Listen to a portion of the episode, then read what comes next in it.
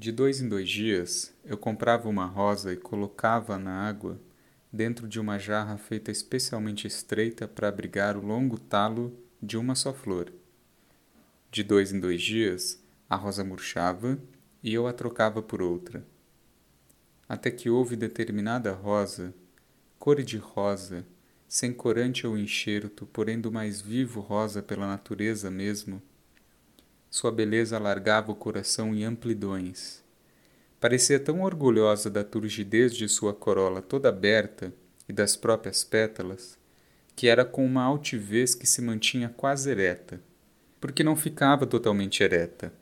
Com graciosidade inclinava-se sobre o talo que era fino e quebradiço. Uma relação íntima estabeleceu-se intensamente entre mim e a flor. Eu a admirava e ela parecia sentir-se admirada.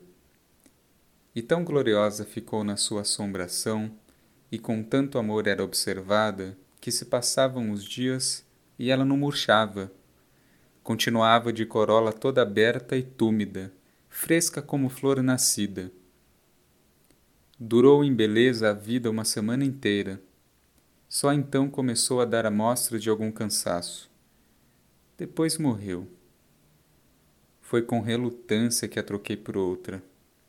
E nunca a esqueci. O estranho é que a empregada perguntou-me um dia a queima-roupa. E aquela rosa? Nem perguntei qual. Sabia.